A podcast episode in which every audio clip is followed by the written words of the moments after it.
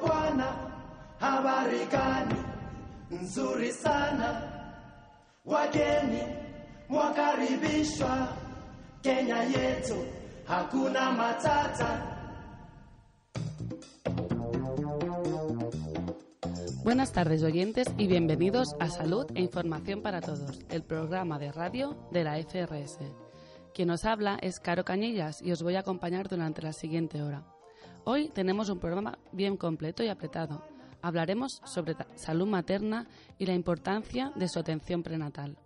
Para ello, en entrevista con el experto, tendremos a Pamen Gil Vega, consultora internacional de FRS, quien nos hablará sobre la salud materna. Y en Te lo digo por tu bien, hoy tenemos a Alicia Obama, nuestra enfermera, que nos comentará la importancia del control prenatal. Y como sabéis, también tenemos nuestro concurso. Hoy vamos a decir el ganador de la semana pasada, que la pregunta era sobre alcoholismo, y hoy vamos a cambiar un poco la pregunta de esta semana. No la vamos a hacer relacionada con el programa de la semana que viene, sino que vamos a hacerla relacionada con el programa de hoy. ¿De acuerdo? O sea que a estar bien atentos porque la respuesta la encontraréis durante la siguiente hora. ¿sí? Ya sabéis que lo que vais a ganar entre todas las respuestas acertadas, vamos a sortear un lote de, de productos, de cuadernos, perdón, sobre salud que los edita la FRS y la ECIT, así como una camiseta de la FRS y la ECIT. Bien, pues estar bien atentos que aquí va la pregunta. Sí. A ver, dice, ¿cuánto tiempo tiene que estar la mujer en observación después del parto? ¿Cuánto tiempo tiene que estar la mujer en observación después del parto? Se entiende que es en el centro donde haya sido asistida, ¿sí? Dice la, la respuesta A, cuando se encuentre bien ya se puede ir. La respuesta B, dos horas y la respuesta C de 24 a 48 horas. Recordad que nos tenéis que mandar un mensaje al 014117 con vuestro nombre y apellidos y la respuesta que queréis correcta. Al 014117. Os repito la pregunta. Dice, ¿cuánto tiempo tiene que estar la mujer en observación después del parto? La A, cuando se encuentre bien, se puede ir. La B, dos horas y la C de 24 a 48 horas. ¿Sí? Bien, pues ya veis que hoy el programa de hoy es súper interesante. Atentos todas las mujeres embarazadas, futuros papás, futuros tías, futuras abuelas, porque hoy el programa es muy interesante. Os dejo con un poquitín de música, así que empezamos en breve.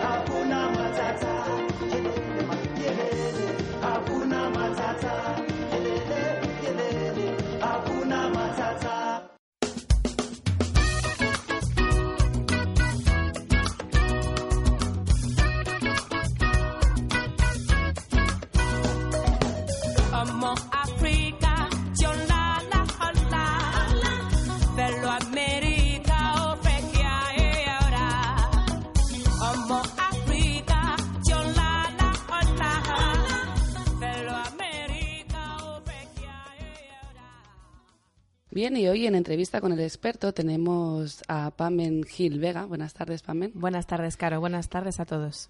Pamen es médico de familia y es una consultora de FRS que nos ha venido a hacer un curso sobre control prenatal, ¿verdad? Sí. Pero Pamen no estaba, se había estado antes a Guinea. ¿Qué habías venido a hacer?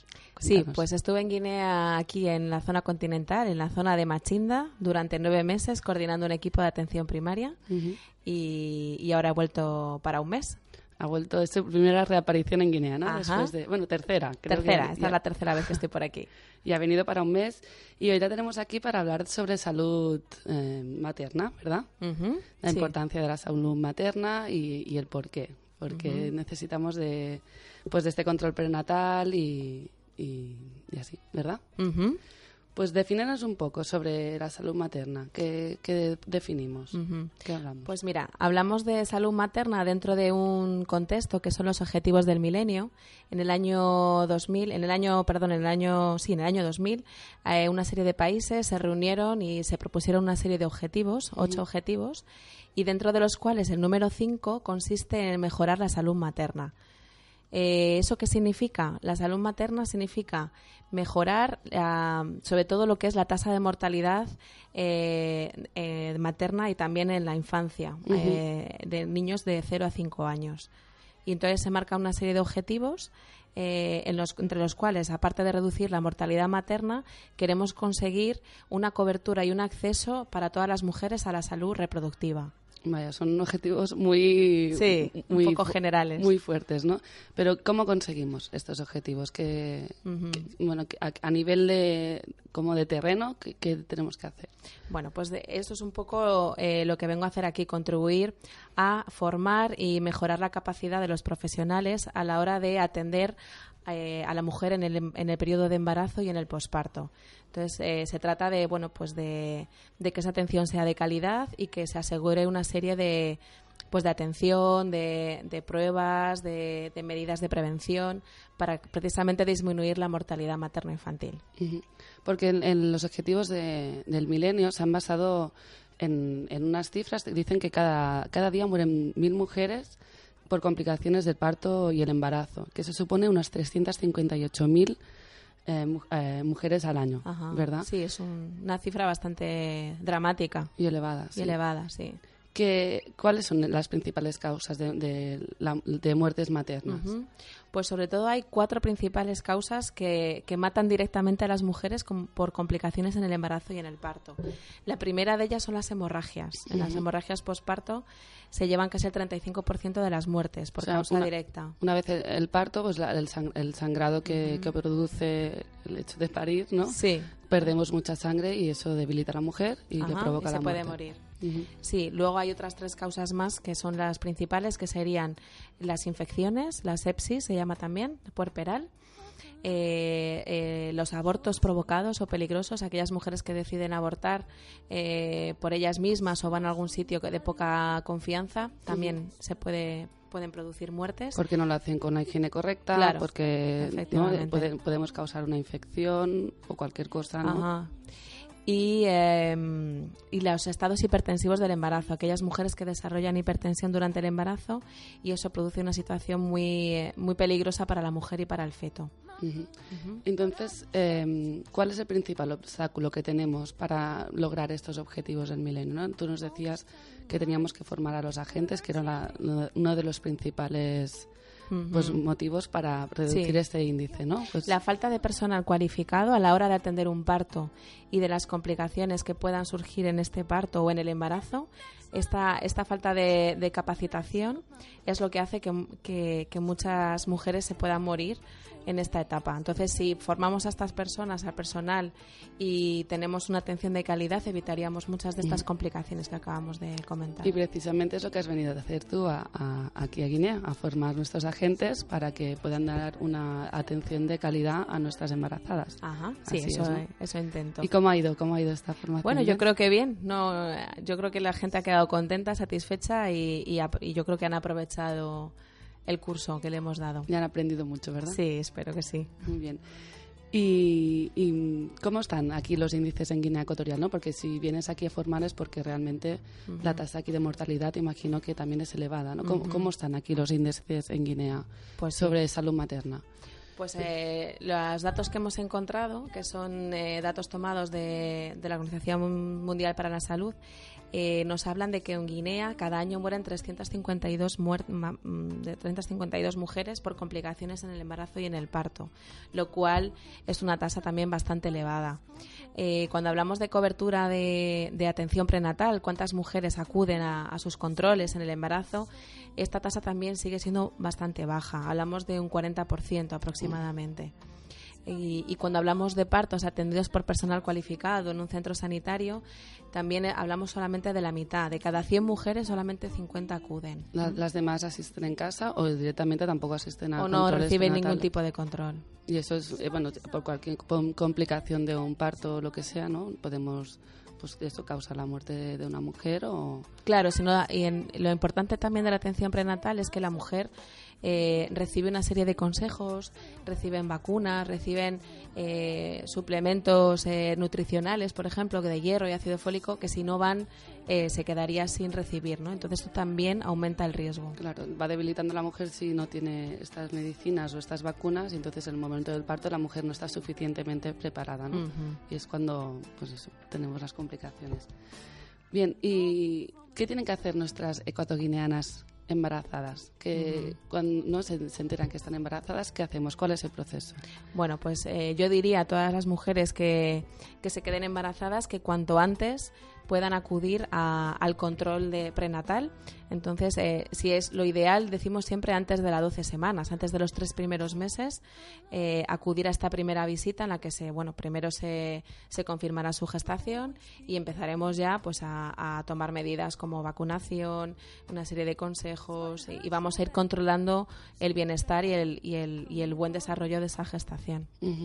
Entonces, ¿cuántas consultas necesitan hacer? Porque yo entiendo, ¿no? Que eh, yo estoy embarazada, voy a mi primera consulta, pero tengo necesito de un seguimiento, ¿no? hay muchas mujeres que quizá no van, pero tenemos que explicar que necesitamos de un seguimiento. ¿En qué consiste ese seguimiento del embarazo? Bueno, pues a ver, yo lo, eh, lo que se recomienda es que vayan un mínimo de cuatro consultas. Eh, entonces, lo que es importante es que esa mujer no se pierda, es decir, que venga a la primera consulta y que no se vaya sin que le demos la siguiente cita. Eh, es importante que venga a estas cuatro. ¿Por qué? Pues porque en cada una vamos a hacer cosas distintas. En la primera, primero eh, confirmamos esa gestación, damos una serie de recomendaciones, empezaremos a poner, si es que no la tenía ya, la, primera dosis de la vacuna del tétanos y eh, en las siguientes consultas eh, empezaremos a implementar también el tratamiento preventivo para el paludismo. Sabemos que la embarazada es una persona de riesgo para que ese paludismo que ella pueda contraer pueda pasar al feto y esto provoque complicaciones en el feto. ¿Vale? Entonces, no solo es vacunas y recomendaciones, sino también es dar tratamiento preventivo para este paludismo eh, y, también controlaremos un poco el crecimiento fetal. Haremos una medida de la altura uterina para ver si este, este feto va creciendo bien. Detectaremos eh, eh, la vida, el movimiento fetal con el latido cardíaco. Haremos una serie de controles para comprobar que esa gestación va bien y detectaremos posibles complicaciones. ¿Y eso sería solo en la primera consulta o, en, todas las consultas haremos este control? ¿O solo es la primera? Que se en todas las consultas haremos un control y haremos, y haremos el, el seguimiento. Pero luego cada consulta tiene su, su particularidad. ¿Eh? Explícanos un poco. Por ejemplo, nos decías en la primera consulta, pues comprobamos que, hay la gestación realmente. ¿Qué, más? En la primera consulta, la vacunación antitetánica, ¿no? Haremos una serie de análisis. Por ejemplo, es muy importante en la primera consulta detectar si la mujer eh, ha contraído o no el virus del VIH-Sida. Y también haremos eh, la prueba del test rápido de sífilis. Estas dos enfermedades son fundamentales hacerlas en la primera consulta. ¿Por qué? Pues porque si dan positivas, podremos darle tratamiento a la mujer embarazada y evitar esa, esa transmisión al feto. Porque en, el momento que podemos transmitir el, el VIH al feto, o sea, hay una alta probabilidad que el, el feto lo, lo, contagie. También el hecho de que la mujer tenga el SIDA no puede contagiar al feto. Claro, sí, sí. Y podemos prevenirlo con esta vacuna. Con un tratamiento. Con un tratamiento, tanto para el VIH como para la sífilis tenemos tratamiento para minimizar ese, esa transmisión. O sea, que el riesgo está, pero lo reducimos muchísimo.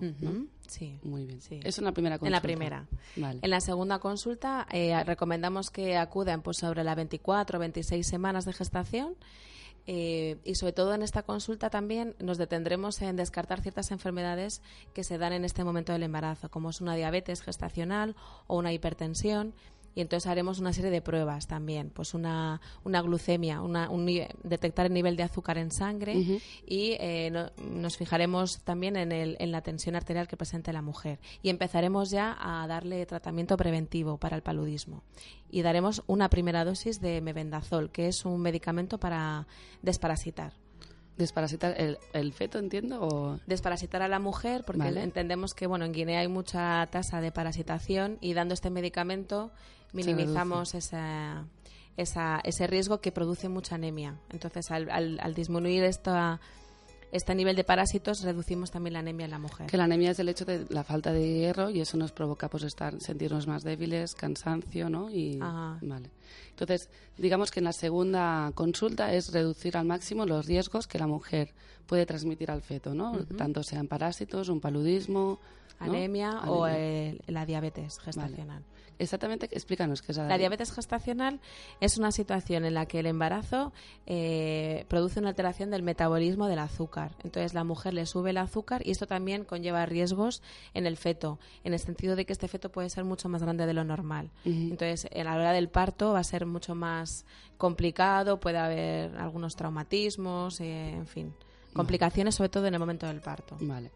Entonces ya estamos en la segunda consulta, ¿no? Ujú. Vamos a la tercera. ¿En, en qué semanas? La tercera consulta se aconseja que se haga alrededor de las 32-36 semanas. Ujú. En esta consulta ya nos estamos aproximando ya al momento del parto y es importante elaborar con la mujer un plan de parto y en caso de complicaciones. ¿En qué consiste este Exacto. plan de parto? Pues se trata de que con la mujer eh, tengamos previsto absolutamente todo para el momento del parto, es decir, eh, pues si tiene que disponer eh, de recursos económicos para mm, eh, el transporte, si vive en un poblado para dar a luz en la ciudad, ¿Cómo va a desplazarse, no? quién la va a acompañar, quién, a quién va a dejar a sus otros hijos, planificar un poco la ruta y qué tiene que hacer en el caso de complicaciones, por Ujú. si, pues, eh, por ejemplo, desarrolla un sangrado vaginal o empieza con dolores de parto, qué tiene que hacer. Se lo vamos a decir todo muy claro y dárselo por escrito y le, le vamos a recomendar qué es lo que tiene que llevar para el momento del parto. Todo Vale. eso para que ella no tenga que pensar, digamos, Exacto, que el que- momento del parto no tenga que pensar. Lo sepa, sepa lo que tiene que hacer, no se ponga nerviosa y, bueno, su pareja, su madre, quien su sea, o su familia, que le pueda ayudar y asesorar, ¿no? El hecho de que sabemos cómo afrontar una situación nos va, nos va a dar tranquilidad, ¿no? Ujú. Y es importante en ese momento que la embarazada se tranquila y todo salga bien. Así es. Muy bien. Entonces, la tercera consulta es para preparar, preparar el parto, ¿no? Aunque Un eso en principio lo vamos a intentar ya elaborar desde la primera consulta. Vale. Le preguntaremos dónde desea dar a luz y qué medios dispone para, para ese costo que supone el parto o el transporte. Pero ya en esta tercera consulta eh, nos vamos a detener más para ver si lo tiene todo previsto. Vale. Ujú. De acuerdo. Esa es la tercera consulta. La cuarta consulta ya sería alrededor de las 38 semanas. Ya sería nuestra última visita con esa mujer en el momento de la gestación. Seguiremos dándole el tratamiento preventivo intermitente, seguiremos dándole la dosis de vacuna que le corresponda. eh, seguiremos controlando que ese feto va creciendo adecuadamente y que no eh, y vamos a averiguar qué, qué posición tiene el feto, es decir, Vale. qué lugar, cómo está situado para ver si ese parto va a ser por vía vaginal o bien eh, tiene que ser una cesárea. Entonces esa mujer hay que evacuarla eh, a un centro sanitario, ¿vale? Y, y también empezaremos a hablar a la mujer sobre los cuidados posparto, porque es muy importante que la mujer acuda después del parto a control con su recién nacido. Vale, entonces estamos en la cuarta semana que miramos la posición de- del feto. Hay cuarta, cuarta semana, no, perdón, cuarta, cuarta consulta, donde miramos que el feto realmente pues esté bien encajado, si podemos ya ahí diagnosticar un poco, ¿no? Si va a ser un parto natural, o sea, vaginal, o por el contrario va a ser cesa- cesárea, Cesárea. cesárea, perdón, donde, donde tendremos que hacer una intervención, ¿no? Y tendremos que, pues, la- un, un poco quizá más complicado el parto, porque tiene que estar más controlado, pero bueno, eh, en el momento que lo sabemos con, con anterioridad, pues va a ser mejor. ¿De acuerdo? sí. Vale, pues ya, ya estamos en la cuarta semana, ya tenemos el control, tenemos todo planificado para el parto. ¿sí? Y ahora te pregunto, si nos está mm, escuchando alguna, alguna mujer o algún familiar de pues que, que van a ser futuros papás, futuros abuelos, y nos dicen, pues mira, mm, pues la- la- mi hija, mi mujer o yo misma no he ido a ninguna consulta, estoy embarazada de 32 semanas, ¿no? ¿Qué, qué les recomiendas? ¿Qué, qué hacemos? Bueno, pues esa mujer que no, que no ha venido antes a control, yo le diría que acuda igualmente, que se le va a hacer absolutamente todas las pruebas necesarias y eh, los tratamientos adecuados eh, para el momento en el que está y también, si no, como no ha venido anteriormente, le haremos también lo que correspondería a, a las semanas anteriores o a las consultas anteriores.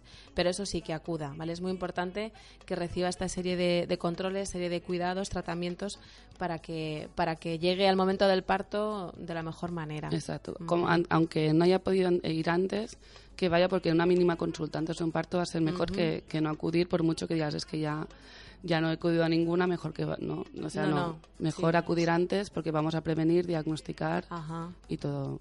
Y también de la misma manera que em, lo, mínimo son cuatro consultas pero podríamos tener muchas más por por x historias no que se Sí, pueda complicar. Incluso, efectivamente, si detectamos un embarazo de riesgo, por ejemplo, si detectamos una hipertensión por el embarazo, una diabetes, o vemos que el niño no está, de- no está creciendo adecuadamente cuando viene a la consulta, pues a esa mujer le haremos le haremos un seguimiento más, eh, más estrecho. Le diremos que venga antes de la siguiente consulta vale para hacer un poquito más de control. O sea que lo mínimo son cuatro consultas, pero puede ser que depende de cada mujer que tengamos más, ¿no? O sea, no- el médico ya nos va a asesorar orientar. y a orientar. Muy bien, pues llega el parto. ¿Qué hacemos? ¿Qué, qué, qué pasa en el parto? La mujer ve que, que ha llegado el momento. Bueno, pues nosotros lo que recomendamos siempre es que en el momento del parto sea en, el, en un centro sanitario, bien sea un centro de salud o un hospital, porque ahí disponemos de los medios eh, necesarios y de las condiciones eh, de higiene eh, adecuadas, en principio, para, para que esa mujer no presente ninguna complicación, que como veíamos antes, una infección se puede llevar la, la vida por delante de esta mujer.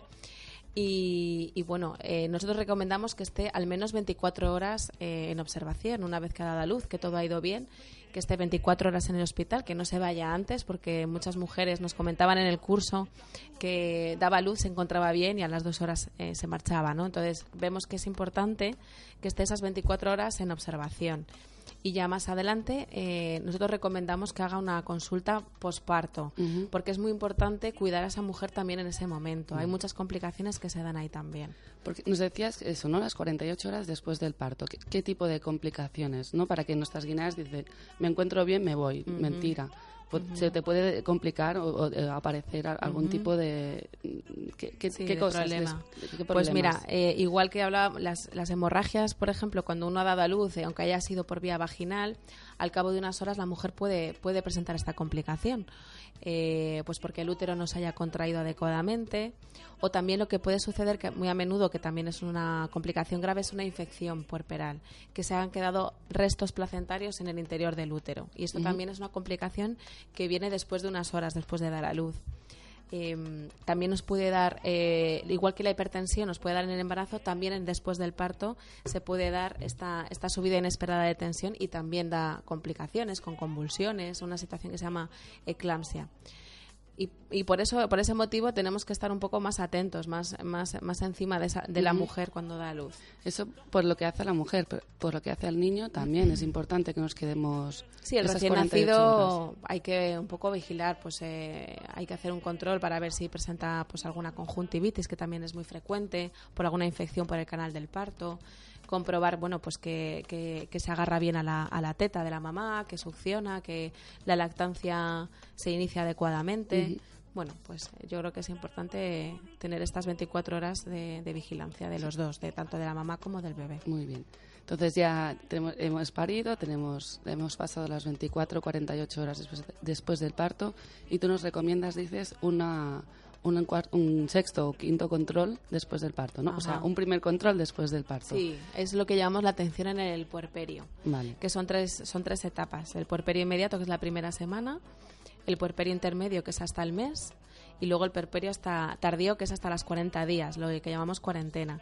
Entonces, en ese periodo vamos a vigilar a la mujer, pues a su, por ejemplo, si ha tenido alguna episotomía, ver que, la, que está en buen estado. La Episotomía episotomía es- es, eh, lo voy a explicar, es eh, un, un- bueno, pues una incisión que se hace en la, la vulva, en el periné de la mujer, que es eh, bueno, pues, eh, la zona alrededor de la vagina, que eh, bueno pues se practica para evitar desgarros. En principio esta técnica está hay una tendencia de, evitarla si, si, si, no es necesaria, porque es verdad que produce mucha molestia a la mujer, mucha, mucho dolor eh, posterior y bueno pues puede ser también una fuente de infecciones, ¿no? Entonces en esta visita postparto pues vamos a revisar a esa mujer pues cómo está su episotomía. Eh, mm, revisamos también lo que va eliminando después del parto, que se llaman loquios, que lo explicamos en el curso. Es como un líquido que va saliendo, eh, que al principio es un poquito rojo, pero luego ya se va aclarando. Pues vigilar que esos loquios eh, son normales, que no se sobreinfectan bueno, pues una serie de, controles para, para, comprobar que todo va bien, ¿no? Y, de, y también hay que recomendar a esa mujer que, bueno, pues que se alimente mejor porque es un periodo de más riesgo. O sea, la recuperación de un parto es, es, bueno, es, algo un poco lento, ¿no? Quizá, sí. porque la mujer queda debilitada, entonces mejor que si estamos a un médico que hagamos ese control para que ver que todo todo funciona bien. Igualmente para el feto, o sea, para el niño. Para el niño es importante. Empezaremos ya con la vacunación del recién nacido también. O sea, que no, no solo queda todo en el parto, sino que, que después del parto también necesitamos de estas, de estas visitas al médico para que nos ayuden a que la recuperación y que el crecimiento del niño pues sea correcto, correcto ¿no? Muy bien. Y ahora también quizá hablemos un poco de los familiares que están alrededor de esta mujer embarazada. ¿Qué, les dirías o qué consejos, qué, pueden hacer ellos para por esta mujer embarazada? Bueno, mm, la recomendación es que la familia, la comunidad, digamos, acompañe a la mujer en esta etapa de la vida, que es muy importante eh, proteger a esa mujer, está en una etapa un poquito más eh, vulnerable. Em, sabemos que existen mujeres que a lo mejor lo viven un poco en soledad, porque a lo mejor su pareja no, no les apoya o, no están tan pendientes y, hay que proteger hay que proteger a esa mujer porque porque como hemos visto al principio eh, eh, tenemos que evitar eh, es un es un periodo en el que está más más en riesgo pues de complicaciones de, de, posibles muertes. Entonces yo creo que es muy importante que esta familia y esta, esta comunidad o la pareja estén ahí al lado de esa mujer. Muy bien. es importante que la mujer se sienta apoyada. por Sí, emocionalmente, porque también es un periodo más, más, más sensible para esa mujer a nivel psicológico. No todos son consultas al médico, no vacunas y tal, sino también hay una, un proceso emocional complejo ¿no? que necesita de, nuestro apoyo, ¿cierto? Y el hecho de ser mamá, pues también es algo, es un paso importante también, ¿no? Que tenemos que estar ahí bien mimadas, ¿verdad? Sí, sí, sí. Muy bien, pues hoy hemos hablado de salud materna con Pamen, espero que, que os haya gustado, que creo que ha sido una entrevista muy interesante y que esperemos que tenerla pronto aquí otra vez para ver esos índices, cómo se han reducido sobre salud materna, ¿verdad? Yo espero que sí. Y ahora que tienes aquí la oportunidad, que estamos en Radio Songa, que nos escuchan muchos guineanos, ¿qué les dirías? ¿Qué, o a las embarazadas, los que van a ser papás, mamás, abuelos, que, que lánzales un mensaje, no sé, ¿qué, crees tú? Exacto, ¿qué crees tú que tienen que hacer? O... Bueno, pues a ver, yo creo que, que es muy importante cuidar este momento de, como decía, de la mujer. Y, bueno, pues, eh, pues que está en nuestra mano, ¿no? Poder, poder evitar estas complicaciones de las que hablábamos, estas muertes. Y también diría eh, que no hemos hablado mucho que bueno que también es importante eh, espaciar un poco las gestaciones que no sabemos que aquí la fertilidad es muy alta que las que valoran mucho el tener hijos y eso es muy bueno pero eh, que también es importante, bueno, pues planificar. Eh, mm, a los hijos que tenemos también tenemos que dedicarles atención y cuidarles y garantizarles eh, una educación. Entonces, también es importante que, vemos, veamos un poco a futuro, ¿no? Y que planifiquemos nuestra, nuestros embarazos, el número de hijos que tenemos, que queremos tener y bueno pues el espacio entre ellos eso es que la mujer un poquito la gestación al menos dos años para que se recupere la mamá y que el hijo también pueda crecer mejor. Muy bien. ¿Vale? Pues esperamos que nuestros guineanos hayan oído estos consejos de Pamen. Y nada, solo me queda darte las gracias, Pamen, por estar aquí ofreciéndonos esta entrevista y que te vaya bien tu vuelta a España. Muchas gracias a ti y gracias a todos por escuchar. Buenas tardes, Pamen. Buenas tardes. Y a ti que nos estás escuchando, solamente me, queda recordarte la pregunta del concurso de esta semana, que dice ¿cuánto tiempo tiene que estar la mujer en observación después del parto? Y las tres posibles respuestas, la A, cuando se encuentre bien se puede ir, la B, dos horas y la C, de 24 a 48 horas. Ya sabéis que nos tenéis que mandar un mensaje al 014117 con vuestro nombre y apellidos y la respuesta que creéis correcta. Bien, pues yo os dejo un momentito, que ahora empezamos con Alicia y te lo digo por tu bien. À Bruxelles, référence à Sagui Charoufara. Ambiance à gogo, tout le monde saï saï, saï saï saï saï. On dirait bonne année. Tous les soirs, saï saï, saï saï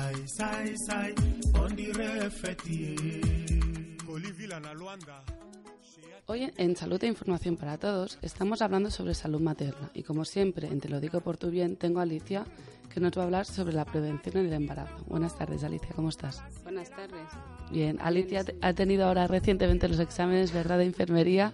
La tenemos aquí un poquitín nerviosa, pero bueno, ya lo ha superado y seguro que le va genial, seguro. Sí, ¿no? Han Sí, ido bien. Sí, sí. Confiamos que ¿Por qué sí. Hace un momento hemos tenido a Palmen, la consultora de FRS, que ha impartido un curso sobre ATS e enfermeras. Y nos, nos está explicando pues, la importancia ¿no? de, de un seguimiento en el, en el embarazo y, y un parto bien asistido. Y con, hoy con Alicia, ahora vamos a, a profundizar un poco más en ese tipo de prevenciones y en esos comportamientos para tener un, un parto y un embarazo pues seguro, ¿no? Sí, saludable. Saludable, exacto.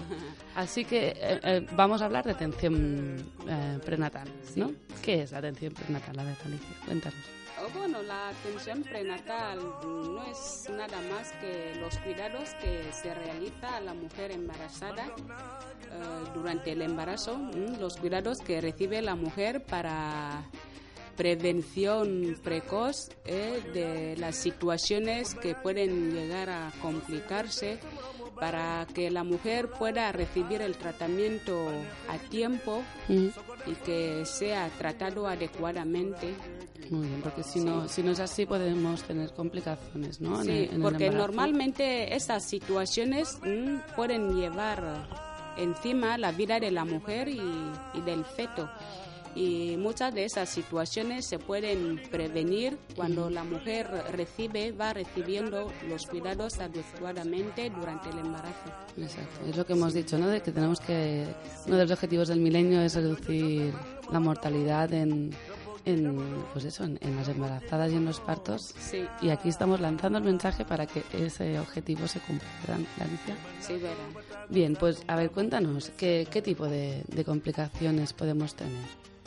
Bueno, son varias eh, las complicaciones que podemos tener de acuerdo a dependiendo a tipo de problema de salud que la mujer presente. En principio, por ejemplo, un simple un paludismo que puede considerarse a la primera como paludismo simple, ese paludismo en un momento puede llegar a complicarse, eh, provocando, por ejemplo, anemia severa ya que normalmente nuestras mujeres, bueno, las mujeres que viven en la zona donde la transmisión del paludismo es estable, normalmente suelen, eh, suelen ser asintomáticas, o sea que no presentan síntomas. Y más tarde suelen presentar con anemias severas. El paludismo, aparte de que provoque anemia severa en una mujer embarazada, el niño puede verse afectado porque la hemoglobina es lo que lleva eh, el oxígeno, lo- lo- los alimentos, eh, es lo que lo lleva al bebé.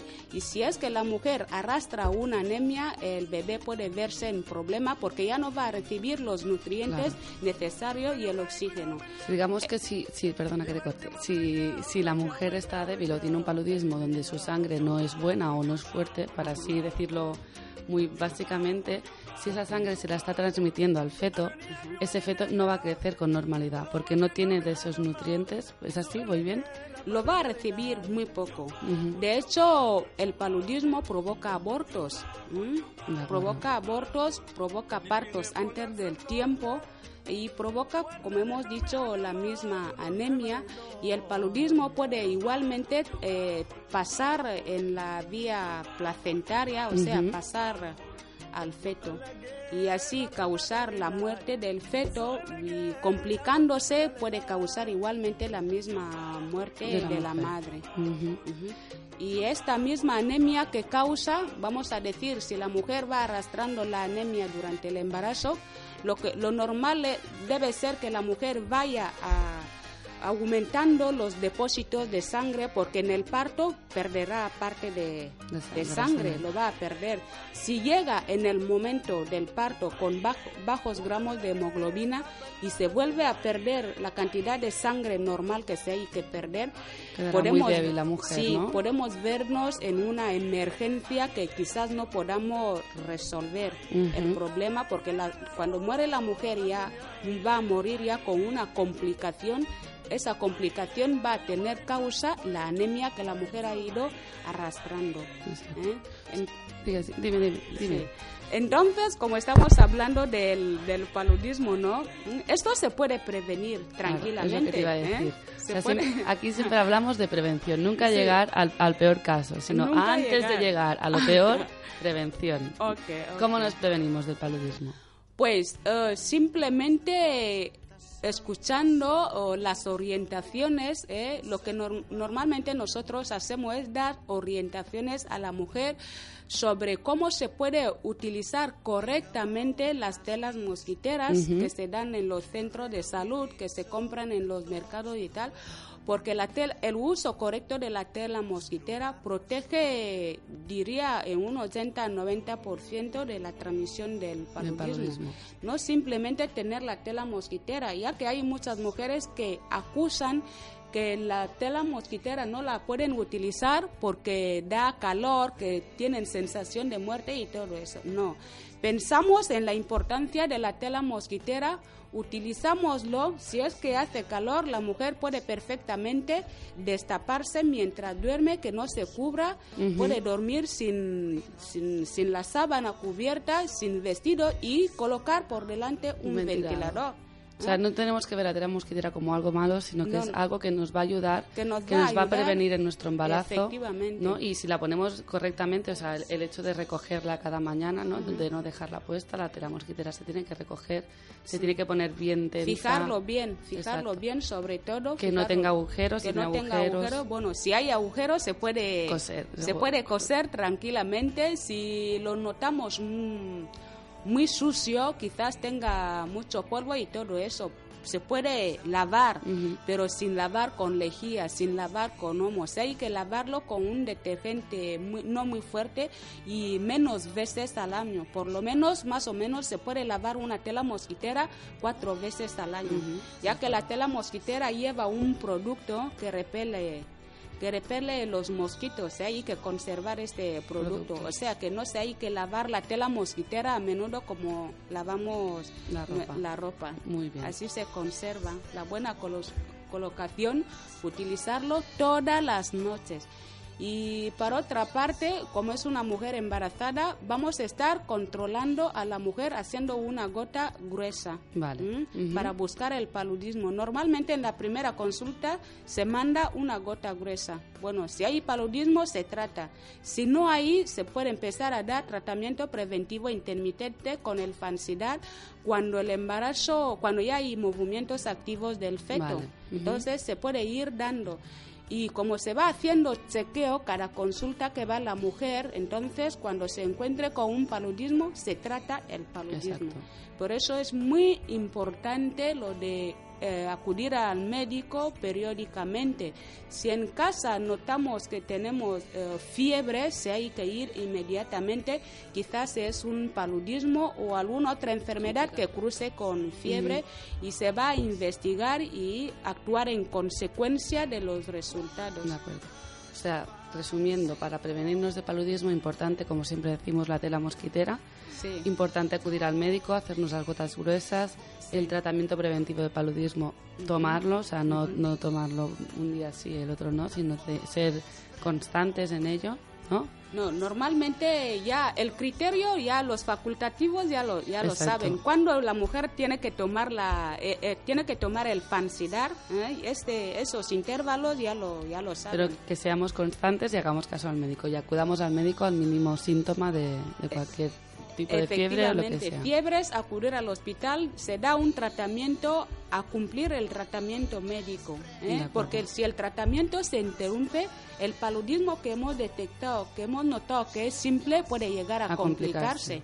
¿Eh? Si tomamos antipalúdicos, que a muchas mujeres, bueno, algunas pueden quejarse de las reacciones adversas del paludismo, de los mm, medicamentos estos, en vez de abandonar el tratamiento, lo que haría es regresar al centro de salud y decir, explicar a su médico que las molestias bien. que le causan eh, esos medicamentos y si es posible se puede cambiar el tratamiento poniendo otro mejor, otro con menos efectos Exacto. y todo eso. Muy bien. No abandonar, cambiar el centro de salud No hacer y de nosotros de propios médicos, ¿no? No, Si cualquier cosa que pase acudimos al Hay médico y seguro que encuentran una solución, ¿no?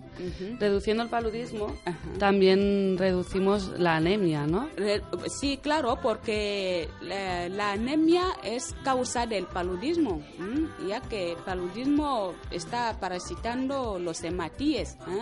tiene que provocar la anemia. Si tratamos bien el paludismo, aparte de que hayan otras causas de anemia, ¿no? Como estamos hablando del paludismo, pues es una forma para eh, prevenir la anemia. Que siempre es complicada, o sea, Que siempre detección precoz. siempre. Detección precoz del paludismo Nos va a ayudar mucho. nos va a ayudar mucho a prevenir eh, anemia, que la mujer no tenga anemia, que no hayan abortos, que no hayan partos antes del, del tiempo, que no hayan muertes fetales, porque un parto que se produce antes del tiempo ya sabemos que los niños eh, prematuros tienen problema muchas veces en nuestro medio, ¿ah?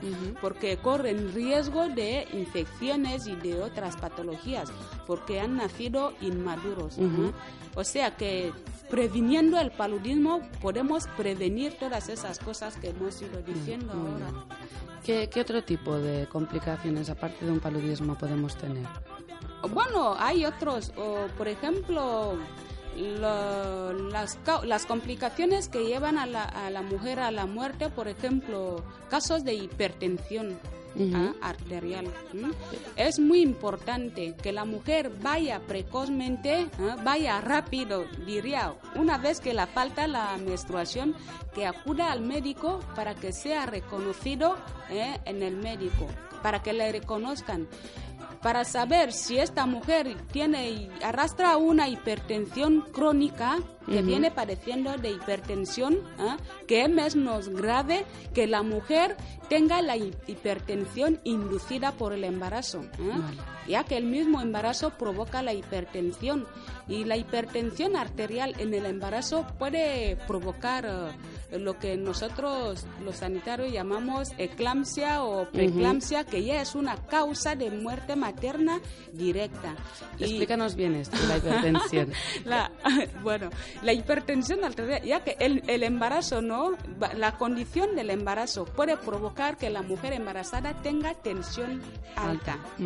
Y esto se detecta mientras que la mujer va a, la consulta prenatal. ¿Me entiendes? Entonces, una vez que se detecta, esta mujer puede ser controlada para que no llegue a complicarse porque son situaciones difíciles de tratar cuando ya se han complicado. Por eso la importancia de acudir al hospital en los primeros momentos, ¿eh? empezar a seguir a la mujer, ver si durante el embarazo esta mujer va, nos va a desarrollar una hipertensión arterial inducida por el embarazo. Y una vez que se detecta, esta mujer va a ser controlada minuciosamente para que no llegue a desarrollar esta preeclampsia, bueno, la forma grave ¿eh? la- de la hipertensión arterial. Y si lo llega a desarrollar, ¿eh? Por eso diremos los signos de gravedad, ¿eh? que si se detecta esta mujer, se hay que tratarla como una situación emergente. Claro. ¿eh? Por eso de la importancia de ir al- a, acudir, ¿no? De tener un seguimiento donde nos van a diagnosticar. Si nosotros no acudimos nunca, no hacemos esos cuatro controles antes del parto, no vamos a saber si tenemos un paludismo, si tenemos una anemia o si tenemos una hipertensión arterial, que son cosas que a la hora del parto nos van a complicar. aún, as- aún antes del parto, porque la hipertensión arterial producida por el embarazo puede crear problemas durante el embarazo en el parto y después del parto. En Claro. esos tres momentos la hipertensión arterial presente. ah, presenta, hace su problema en cualquier momento. Y no digo que nunca jamás puede hacer el problema, porque las complicaciones que ocurren en el parto muchas veces no avisan. Claro. Pero sí que cuando ocurran las complicaciones tenemos Podemos que mirar preparados. también Mm. la trayectoria, Ujú. ¿ah? tenemos que conocer a la mujer. ¿Eh? Y no sería lo mismo, esta complicación que viene a ocu- ocurrir eh, en el parto no sería lo mismo en una mujer que nunca hemos controlado que una mujer que venimos controlando. Claro. O sea que principalmente el diagnóstico precoz ¿eh? Para descubrir los problemas de mujer a tiempo, para que reciba su plan de acción al momento para llegar a esas complicaciones. Para que el facultativo, cuando, a la hora de asistir al parto, sepa qué mujer, sepa desde Sí, qué mes sí, está sí, lo tratando, que- sepa qué complicaciones tiene, qué, qué complicaciones puede llegar a ¿Qué tener. complicaciones pueden darse? Exacto, ya, ya las pueden llegar a intuir, ¿no? Ah. Como si dijéramos, aunque hay cosas siempre que salgan. Tampoco podemos decir que esta mujer, bueno, cuando hay muchas mujeres que tienen hipertensión arterial, ¿no? Ujú. Inducida por el embarazo, ¿eh? no podemos predecir que esta sí que va a desarrollar una hipertensión. Esta sí que No- sí. no lo esta tienen sí que escrito no. en la cara, no, ¿no? no, no, no. Son casos eventuales. ¿eh? Esas complicaciones vienen así. Pero sí tenemos que estar, eh, bueno, los sanitarios estamos preparados ¿eh? para recibir esas emergencias. Ajá. Y cuando hacemos cuidados preventivos, eh, preventivos, hacemos cuidados para muchas veces no llegar. ¿Eh? A estas Porque esa situaciones. mujer que diagnosticamos la hipertensión inducida por el embarazo va a estar recibiendo un tratamiento, va a estar recibiendo un control, va a estar recibiendo un seguimiento minuciosamente ¿eh? para por si desarrolla una situación así para que sea asistida al momento Claro. y evitar que a veces no llega a esa situación. Entonces, hemos hablado de cómo prevenirnos sobre el paludismo, la anemia.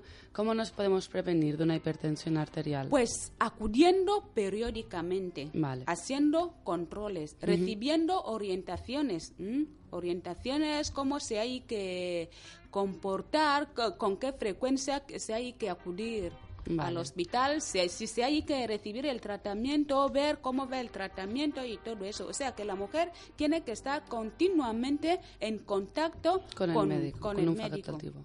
¿Y, y qué signos nos da la hipertensión? ¿no? Eh, Yo soy una mujer embarazada.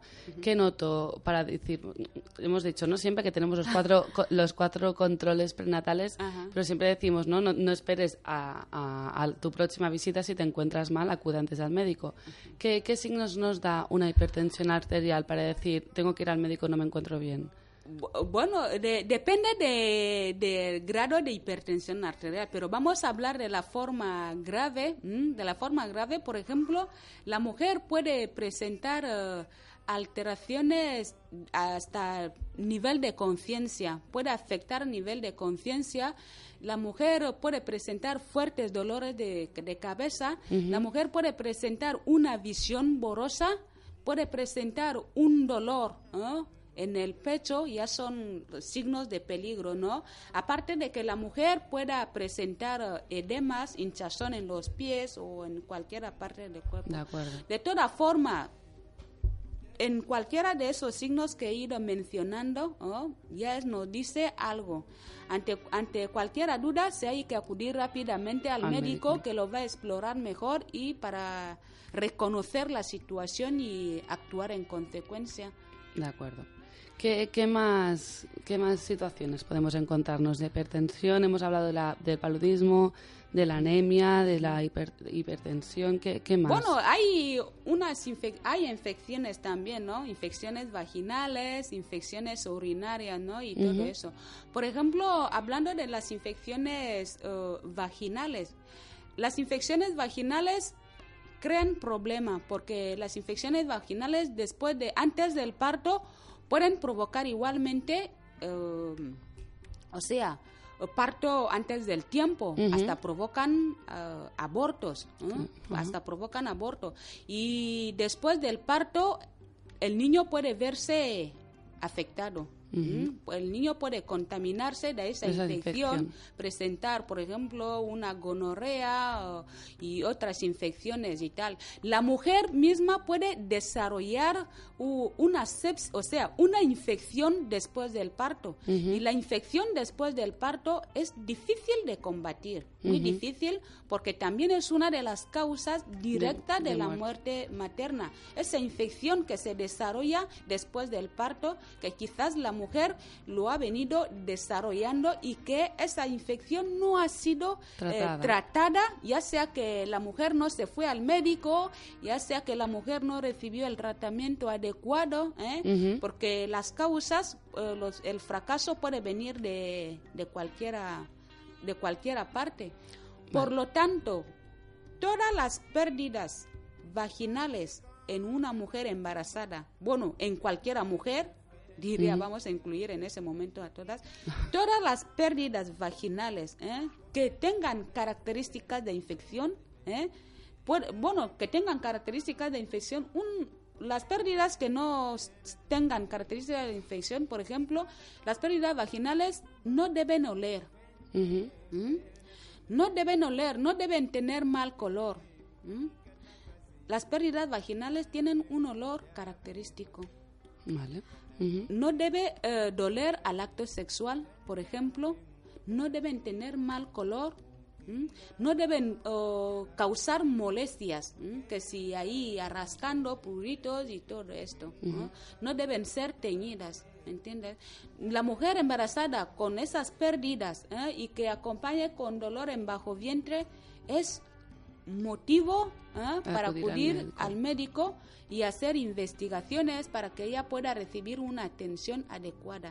Y siempre digo, cuanto antes mejor, cuanto antes mejor, antes de que la infección empiece Sea su- más grave. eh, sea más grave, que la mujer reciba un tratamiento adecuado para que cruce todo el embarazo felizmente, que el niño no, no corra riesgo de que se contamine y que no haya riesgo de que esa mujer pueda desarrollar una sepsis puerperal, o sea, una infección después, Después del parto. O sea, que las infecciones vaginales tienen que ser tratadas adecuadamente. La mujer tiene que saber explicar ¿eh? Cuáles son las características de lo que la molesta por, por la vagina, por las pérdidas, saber explicarlas. Aparte de que el facultativo también va a proceder a explorar para analizar las características de... De, De ese flujo, de este de flujo, ¿no? Porque no todo lo que se moja la, la braga es mala. ¿ah? Hay un flujo que es normal, Que es que puede normal. bajar, porque la vagina siempre va a estar eh, húmeda. ¿eh? O sea que cuando ya, pre- ya se presenta las malas características que acabo de decir, es signo de infección, es motivo para que la mujer vaya al, Al médico, médico. y que el médico eh, haga su exploración adecuada y que se hagan más investigaciones para que la mujer pueda recibir un tratamiento adecuado. Entonces, eh, ¿qué a ver, las- la, la prevención para una, una infección vaginal es evidentemente cuando vemos pues esos signos que nos comentabas ahora, es acudir al médico. Pero antes de que esa infección llegue, ¿qué hacemos para que no llegar? Eh, Mantener siempre lo, comentábamos el día de la Ajá. higiene personal, ¿de acuerdo? Sí, sí, Pero sí, hacemos un pequeño repa- repaso breve, que es importante. Seguramente, por seguro, es una enfermedad de transmisión sexual. Vamos a, a prevenir las infecciones de transmisión sexual utilizando el preservativo. ¿Mm? Eh, procurar no salir fuera de tu pareja. ¿Mm? Ir a- al médico al momento y que sean trata y que la infección sea tratada. ¿Mm? Que se trate al esposo, que se trate a la mujer también. Que la mujer sea capaz de reconocer signos de infección que acabo de, de decir. ¿eh? Que haya un aseo eh, personal, ¿eh? vaginal Adecuado. correcto, adecuado. Así. Muy bien. ¿Qué más síntomas, qué más complicaciones podemos tener en el, en el parto? Bueno, las mismas en el parto. Ay, en el parto, perdón. bueno. Pero en el parto también, Ah, pero en el embarazo, ¿no? Que durante el Ta- embarazo. Tal como hemos dicho, las infecciones urinarias estas, ¿no? También afectan al bebé, ¿entienden? Provocan situaciones que antes he ido mencionando, ¿no? Normalmente todo eso se detecta en la con- durante la consulta. Y esas infecciones urinarias muchas veces son asintomáticas, ¿m? que la mujer no presenta quejas eh, sobre eh, las infecciones urinarias, pero a veces puede presentar que la duele eh, en bajo vientre, también igualmente puede presentar que la duele la cintura, puede presentar que duele cuando orina o sale gotas de sangre cuando orina y todo eso. ¿ah? Bueno, muchas veces esas infecciones son de transmisión sexual también, ¿m? puede una pielonefritis y todo eso. Como hemos dicho con la situación anterior, ¿m? acudir al médico explicar su problema, el médico va a proceder a actuar como es debido y que la mujer reciba El tratamiento. el tratamiento adecuado. Muy bien. ¿Y qué más? ¿Tenemos alguna complicación más? ¿Nos podemos dar? Oh. No, la- hemo- hemorragias, algún tipo de, de hemorragia. Bueno, bueno, bueno, bueno, bueno. O sea que la primera causa de muerte materna en, diría, en África, en Guinea Ecuatorial, en Camerún, bueno, en nuestra sociedad. África subsahariana se Sí, habla mucho. o sí. sea que la, pri- la primera causa de muerte ¿m? son las hemorragias. Esas hemorragias pueden presentarse durante el embarazo, pueden presentarse en el parto y pueden pro- eh, presentarse en el El posparto. Pero con las, hemorrag- eh, las hemorragias con que las mujeres mueren con más frecuencia, que son más peligrosas, las que ocurren, o sea, ocurren con más frecuencia en, es- en el posparto. Ahí es donde las mujeres mueren más. O sea que esto ya no depende tanto de cómo viene la mujer. Del ¿no? seguimiento, sino en el parto y el posparto. ¿no? Eh. Entonces, en esa situación, si estamos en casa, la mujer embarazada no tiene el por qué considerar eh, la pérdida eh, sanguíneas como una situación normal. Si hay embarazo, alerta. es alerta. Si hay embarazo, presencia de sangre es una urgencia. De acuerdo. ¿ah? una emergencia en que se hay que actuar inmediatamente, no se espera en casa. esas hemorragias pueden presentar durante el embarazo, quizás sea un, un aborto, quizás un aborto, que quizás sea un, por ejemplo, un embarazo ectópico, o sea, un feto, un niño que ha formado fuera del lugar normal ¿ah? y que es la mujer vaya eh, perdiendo sangre internamente, ¿ah? Que saliendo por fuera muy poco. ¿ah? Muchas veces la mujer puede despreciar la cantidad de sangre que sale afuera Sin saber que está perdiendo la Dentro- sangre dentro por dentro. Bueno, si es un embarazo ectópico, los dolores fuertes ¿ah? en, eh, bajo vientre en los primeros eh, meses del embarazo, podemos sospechar en un embarazo que ha formado fuera del lugar adecuado. ¿ah? Ante esa situación es una emergencia obstétrica. Se hay que ir directamente. Aparte de la primera mitad del embarazo, bueno, diría igualmente la segunda mitad del embarazo. Presencia de sangre durante el embarazo, hay que acudir al hospital urgentemente. Así se previene. La hemorragia no se previene de otra forma. Ocurre hemorragia, es una emergencia. Se hay que acudir al médico inmediatamente para que pueda la mujer pueda recibir ah, atención eh, rápidamente para salvar su, Su vida. su vida. De acuerdo, es, es de, lo, de lo más importante, ¿no? Es El lo más de, importante. de una pérdida, por mucho que no, no, no podemos pasar por alto o no darle importancia, cantidad, que mucha, sea mucha da cantidad, igual. El- es una, una- pérdida durante un embarazo es una, una emergencia y tenemos que acudir rápidamente al médico. rápidamente al médico Muy y bien. saber elegir el lugar donde vamos a acudir. ¿ah? Muchas veces vamos a decir por una hemorragia así que sea pequeña, que sea grande, yo creo que no sería normal que fuéramos a un establecimiento ahí donde se compran comprimidos y ya está. Si hay que ir al facultativo eh, especializado, entrenado, ¿ah? a la persona que entiende mejor su problema y que te pueda y que pueda dar a la mujer La la, atención adecuada, que eso está bien organizado en nuestro en nuestro país, ¿no? Porque están los centros de salud, están los hospitales, están maternidades y todo eso. La mujer tiene que saber elegir Sí, el pues, sitio. Con Pamela hemos hablado antes que basi- una de, una de las principales causas de muerte también es el hecho de no acudir a un buen especialista o a una persona que est- esté formada en, en- en esto que nos pueda asesorar, ¿no? Entonces es mejor acudir a un centro de salud, a un hospital que nos puedan tratar antes, como decías Sí, tú, en cualquier a un sitio. centro mejor equipado porque ahí es donde se va a encontrar con gente entrenada. ¿eh? Eh, ser sanitario no significa saberlo todo. ¿eh? La mujer tiene que saber elegir, tiene que acudir a donde la gente que puedan, como he dicho, manejar mejor Claro. su, su caso. Por eso, por favor, ante cualquier signo de peligro de los que hemos ido mencionando, piensa en un centro de salud, piensa en un hospital, el hospital más cercano, el centro de salud más cercano. ¿eh? El centro de salud ya, ya sabrá cómo manejar el caso, si es muy grave, cómo trasladarlo al lugar más especializado. Bien, pues ya hemos hablado de, las de las más de las complicaciones más genéricas en el parto y cómo, cómo prevenir y qué hacer en, es- en caso de esas situaciones, ¿no? Y ahora yo creo que es quizá un momento para para si seguramente que habrá muchas embarazadas escuchando, futuros papás, futuras abuelas, ¿no? Vamos a dar unos consejos para que no- nos puedan oír. O sea, hemos dado unos buenos consejos aquí, pero creo que hay como unos que son básicos, ¿no? Que lo sepan y que desde aquí queremos lanzar ese, ese- esos consejos para poder ayudar.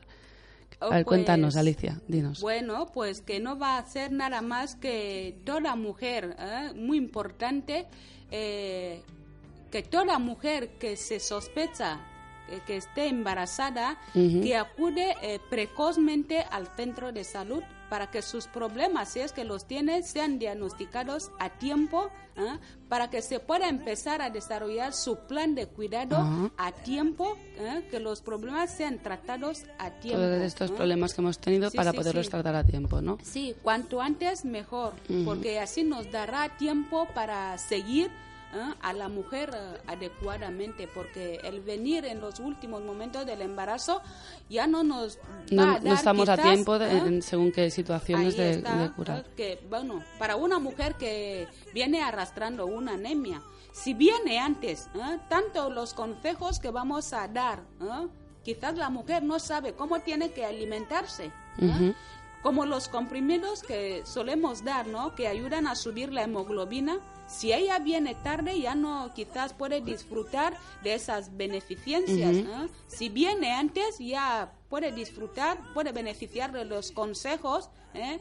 puede beneficiar de los eh, comprimidos que damos gratuitamente. Yo creo que en todo el ámbito nacional se, dan se dan sal- eh, sales ferosos para ayudar a subir la hemoglobina de la mujer. Evitar si las esto anemias. se empieza antes, yo creo que para el final del embarazo, ¿eh? la mujer puede ya a- haber ganado ¿no? muchos grado- gramos de hemoglobina y tener sus depósitos ¿eh? Bien en- cargados, bien para- parados- cargados preparados ya para el parto, ¿no? Para, para el parto. ¿no? Ujú. O sea que para eso que Acudir al cuanto médico antes, a- cuanto antes mejor. sospechemos que estamos embarazadas. Sí, y que sepan elegir, tal como acabamos de decir ahora, que Ujú. sepan elegir el lugar. Mm, Un lugar es- que nos, que nos transmite Sí, confianza, ¿no? que sean que sean buenos médicos, ¿no? Ok, ok, ok. O sea, que, que sepan elegir el sitio. No estoy ni menospreciando lo- algunos puestos, ni no, pero es que la mujer tiene que ir a donde pueda recibir mejor atención. Atención, ¿m? ujú. Que sea día, que sea de noche, cualquier problema que tenga, que sepa a dónde se va. ¿m? Que esta, que esta asistencia eh, sea periódica. O sea, que la mujer tiene que acudir al centro de salud o al hospital donde se realizan las, eh, los cuidados, ¿m? Con donde va a prestar los cuidados. ¿eh? Tiene que ir ahí periódicamente. Si es para cada un mes, que se vaya para cada un mes, cada vez que le citen. ¿eh? Y que esa... eh, o sea, esas re- eh, revisiones eh, pueden ser, deben ser oportunas. Eso significa que la mujer no debería, si se siente mal antes ¿ah? de la fe- fecha, De la que fecha la de la han cita. programado, que no espere la cita Que programada, acuda al médico. que vaya al médico. No importa que vaya antes de la cita programada si es que se siente mal. Que no vaya a otro lugar porque no ha llegado la fecha que la han programado. Que vaya al mismo, si- al mismo Donde la conocen ya y saben su seguimiento. eh, su, Su problema. Su problema. Y que esta mujer, cuando acuda a las consultas, ¿eh? que preste mucho la atención, Ujú. que escuche las explicaciones, que coja bien los elementos que nosotros damos, que son las orientaciones. ¿eh? Cómo tiene que ir a comportar en casa, qué es lo que tiene que comer, ¿eh? Cómo tiene que utilizar su tela mosquitera. De ¿eh? acuerdo. ¿Cómo tiene que estar a- alerta para detectar signos de peligro? ¿Cómo tiene que actuar? Esta mujer tiene que estar al tanto en la consulta y que una vez que se va a su casa, que cumpla el tratamiento profiláctico que le han dado. Bueno, muchas suelen decir que es que esos comprimidos se me andan en la garganta, es que se me dan mareos y todo eso. Por ejemplo, ya que generalmente damos eh, sales ferosos, ¿eh? que claro que molestan en el estómago, ¿no? Molestan, pero se recomienda que esos eh, medicamentos, eh, sales ferosos, que se tomen lejos de las comidas, ¿eh? Por lo menos una hora antes, una hora después, ya que molestan al estómago. La mujer si ingiere los comprimidos esperaría a partir de media hora a una hora puede de comer. A comer comer, algo, ajá. porque con el estómago vacío los comprimidos estos se entran mejor, se absorben mejor, que cumplan bien los tratamientos. Si algún tratamiento le molesta o, o se ha vomitado O o, tiene no algún lo tipo de tolera, problema. que regrese al médico y que vaya a explicar su problema. Por otra parte, es importante que la mujer esté acompañado Ujú. que venga, por ejemplo, las adolescentes que vemos mucho necesitan que Un sean apoyo. acompañadas, que vengan con sus padres, ¿eh? que vengan con sus madres, con sus hermanas mayores, que vengan con sus parejas. Importante. Importante, la pareja tiene que vivir la situación del embarazo. Ujú. La pareja tiene que vivir los problemas durante el embarazo. Es una una- ¿Eh? un llamamiento a todos los A to- papás y futu- todos los futuros papás. Por favor. No dejéis sola a vuestra mujer. No dejen solas a las mujeres. ¿eh? Es mejor que los cuidados, los, consejo- los consejos se sigan en, en En pareja. pareja, eh, Y se que compartan. uno. que se compartan. Porque vamos a decir, una mujer si está en la consulta con su pareja, ¿eh? quizás lo que no ha entendido bien en casa, su pareja puede ayudar a recordar Claro. hasta la pareja o otro miembro de la familia puede ayudar a detectar el problema en la mujer y animarla a que vaya Al al, médico. médico. ¿eh? Y, o sea, la pareja no solo tiene que acompañar, sino tiene que estar atento también a lo que Tiene que dice. No, no hacer sola- solamente acto de presencia, sino que estar atento también porque es hijo suyo también. le- eh, es, es el hijo. es, suyo. exacto. La maternidad consciente. La el papá tiene que saber que va a ser papá y es una gran responsabilidad Ujú. que le llega encima. Y empieza que en el momento que sabe Ahí. que está embarazada. Y que tenga un poquito más de cariño Ah, a esta mujer se que tiene- se está atravesando un periodo Emocional complicado. emocional, de riesgo y todo Ujú. eso. ¿m? La mujer necesita ese Mimos. apoyo emocional, este apoyo psicológico que la asistan, porque en el centro de salud ¿m? nosotros damos esas orientaciones, pero en casa, ¿eh? Tiene que tener. esa tranquilidad que la mujer necesita en casa, este sueño que la mujer necesita en casa, ¿eh? los vecinos con músicas altas. ¿eh? no- no- ¿Eh? no- el respeto, ¿no? el También. respeto, esta comida que debe recibir la mujer, e- esa buena alimentación. El sanitario no es el que da dinero, da orientación, da consejo, dice a la mujer cómo debe llevar una vida sana, pero no vive con la embarazada. ¿no? Por lo que la gente que vive con la embarazada, Alrededor suyo. tanto ella misma como su gente, son los que ayudan a cuidar el embarazo y a detectar los problemas en el embarazo. De acuerdo. Y que, bueno, una vez más, las parejas, por favor, que los aquí. maridos, que los esposos, que los que acompañen a sus mujeres. Es muy importante porque ello puede ayudar a a que el embarazo, eh, a Vaya que la mejor. mujer cruce el embarazo Mejor. felizmente, eh, felizmente mejor y esto ayude a que el hombre vaya concienciándose de que le llega una responsabilidad y, más cariño tendrá a su hijo, a su mujer. ¿eh? Y no Es- solo el embarazo, es el parto y es el posparto y también cuidar momento, del niño. en todo momento. Bueno, yo creo que es todo eso. Y por último, por favor, aprovecho en, en decir, en comunicar al, a nuestros clientes, ¿eh? las mujeres, los hombres, que en plaza, en los centros de salud, en los hospitales, estamos ya a punto de tener el equipamiento, o sea, los anticonceptivos que tanto hemos ido esperando, que ya van a estar en plaza Perfecto. y que ya se pueden ir pasando A ¿ah? recoger. ¿ah? Porque a preguntar también con- y todo eso.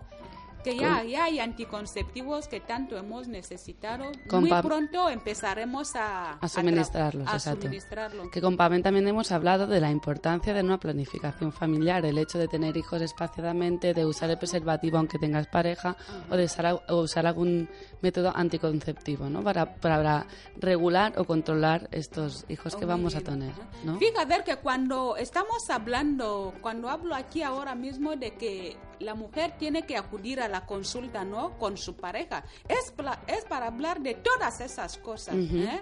Es para hablarlo, porque el hombre cuando vive los problemas, Claro, ¿eh? cuando sabe cómo se debilita la mujer, entiende que la recuperación de un parto es mucho más compleja y que no puede tardar pues nueve meses ¿no? en, en- en parir y al cabo de nueve meses volver a estar embarazada y tener otro hijo. Sí. Muy bien. Pues oye, creo que hemos dado aquí un repaso genial para las mujeres embarazadas que no hayan podido oír. Creo que les ha ido muy bien esta, esta entrevista. Y, y también hacer esos llamamientos a esos papás, futuros papás, que por favor den ese soporte a esta mujer embarazada que les necesita y necesita de sus cariños, de sus mimos y de sus cuidados. Es así, ¿no? Sí. Pues nada, ya solamente, ya estamos casi fuera de tiempo, creo.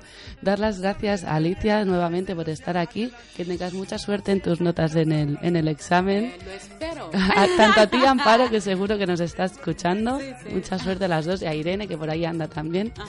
Y, y nada, y muchas gracias y que tengas muy buena tarde. Gracias a ti. Y antes de acabar con el programa, lo que vamos a hacer es dar el ganador de- del concurso de, de esta semana. Que bueno, solo hemos tenido un ganador, o sea que no hace falta de sorteo, sino que vamos a decir la única persona que, ha acertado la respuesta correcta eran más de cuatro controles, ¿vale? Como, como os habéis oído durante el día de hoy, el programa de hoy, a partir de, cuatro controles es el seguimiento correcto para un embarazo, ¿de acuerdo? Y a ver si lo digo bien, la ganadora es Pelagia Montserrat Mons Moantongo. Perdón si no lo he dicho bien, pero Pelagia Montserrat Mons Moatongo, ¿de acuerdo? Y, bueno, ya puede pasar a, recoger su lote de cuadernos de la FRS, de la FRS y la ECIT y esa camiseta. Sí, os repito así la, pregunta también de esta semana y mandar mensajes, mandar mensajes con la respuesta correcta, con la mm, respuesta que, creéis correcta. ¿Sí? Mandar mensajes al 014117. Y os voy a decir em, la, la pregunta de esta semana. Dice, ¿cuánto tiempo, haz- eh, perdón, ¿cuánto tiempo tiene que estar la mujer en observación después del parto? La A, cuando se encuentre bien se puede ir. La B, dos horas. Y la C, de 24 a 48 horas. ¿Sí? Recordad nombre y apellidos y mensaje de texto al 014117. Y yo ya os dejo porque el programa de hoy ha durado más de lo normal y os tenemos que seguir con la programación de Radio Asonga. Así que pasáis muy buena tarde y por favor, como siempre, seguid sanos.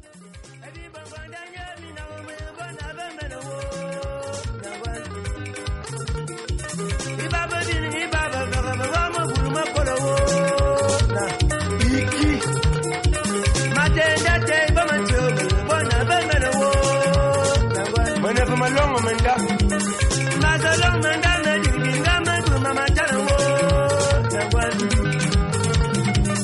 e ba mi mel mena nje bi ma ba ma ko le ti za ma ni aba mangulu mu ba wo.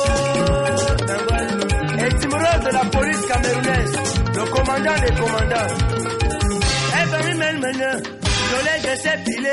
ma ça m'a belle, avant Mangoulou kwenye kondo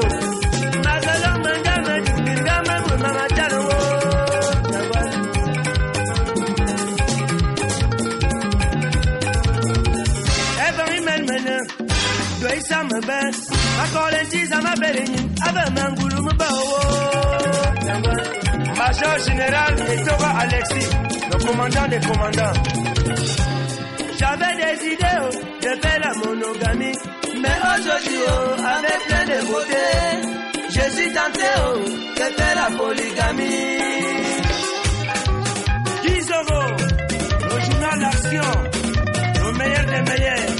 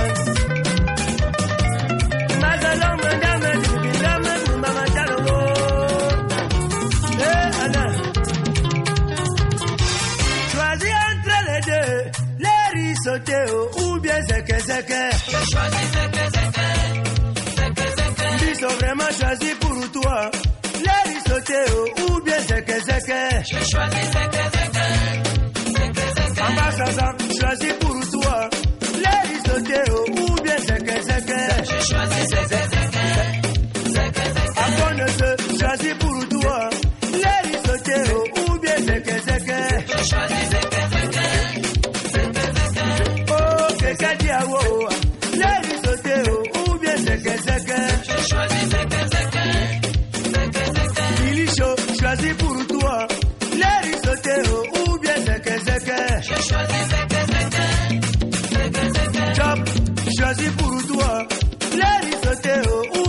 que saques. Que زكا زكا زكا